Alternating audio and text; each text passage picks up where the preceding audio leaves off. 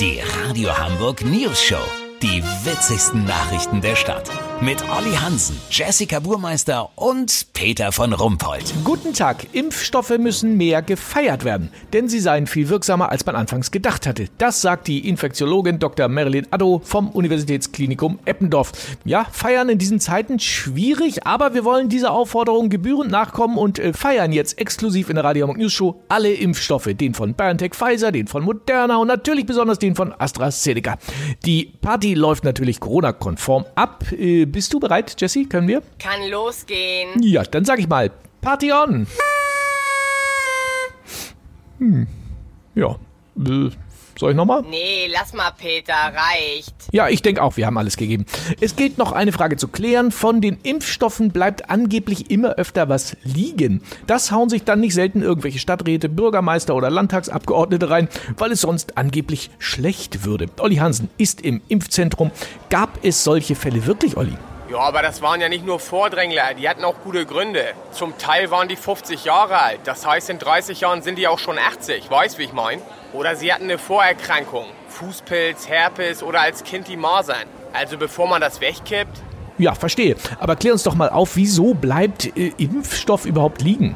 Peter, das hat ganz unterschiedliche Gründe. Hier im Hamburger Impfzentrum sind gerade eben 15 Dosen von BioNTech Pfizer im Kühlschrank entdeckt worden. Die waren von der Tupperdose eines Impfarztes komplett verdeckt. Bitte? Selbstgemachte Frikadellen von ihrer Frau drin? Geil. Ja, probiere ich gleich gerne. Manchmal ist die Antwort so simpel, Peter. Stimmt, aber ich denke, dieser Fall eben war wohl doch eher eine Ausnahme. Ist denn AstraZeneca immer noch das Sorgenkind äh, bei der Akzeptanz? Ja, Peter, von dem Stoff bleiben die meisten Impfdosen über. Da kommen manche Leute einfach nicht zum Impftermin, weil sie im Internet lesen, dass einem da als Impfreaktion angeblich beide Arme abfallen. Dabei fällt höchstens ein Arm ab und das auch nur bei jedem Hundertsten. Was denn? Ach so, geile Idee. Peter, lass so machen. Ich höre gerade, hier schreiben sie ab sofort Nutella auf die AstraZeneca-Fläschchen. Wenn das akzeptanzmäßig was bringt, melde ich mich noch morgen. Habt ihr das exklusiv, Ja, okay? natürlich. Vielen Dank, Olli Hansen. Kurznachrichten mit Jessica Buchmeister. Einfach unverimpft. Die US-Komödie spielt in Amerika 6,79 Dollar ein. Maskenpflichtverschärfung. Waschbären dürfen sich ab sofort nicht mehr nur auf ihre Naturgesichtsmaske verlassen.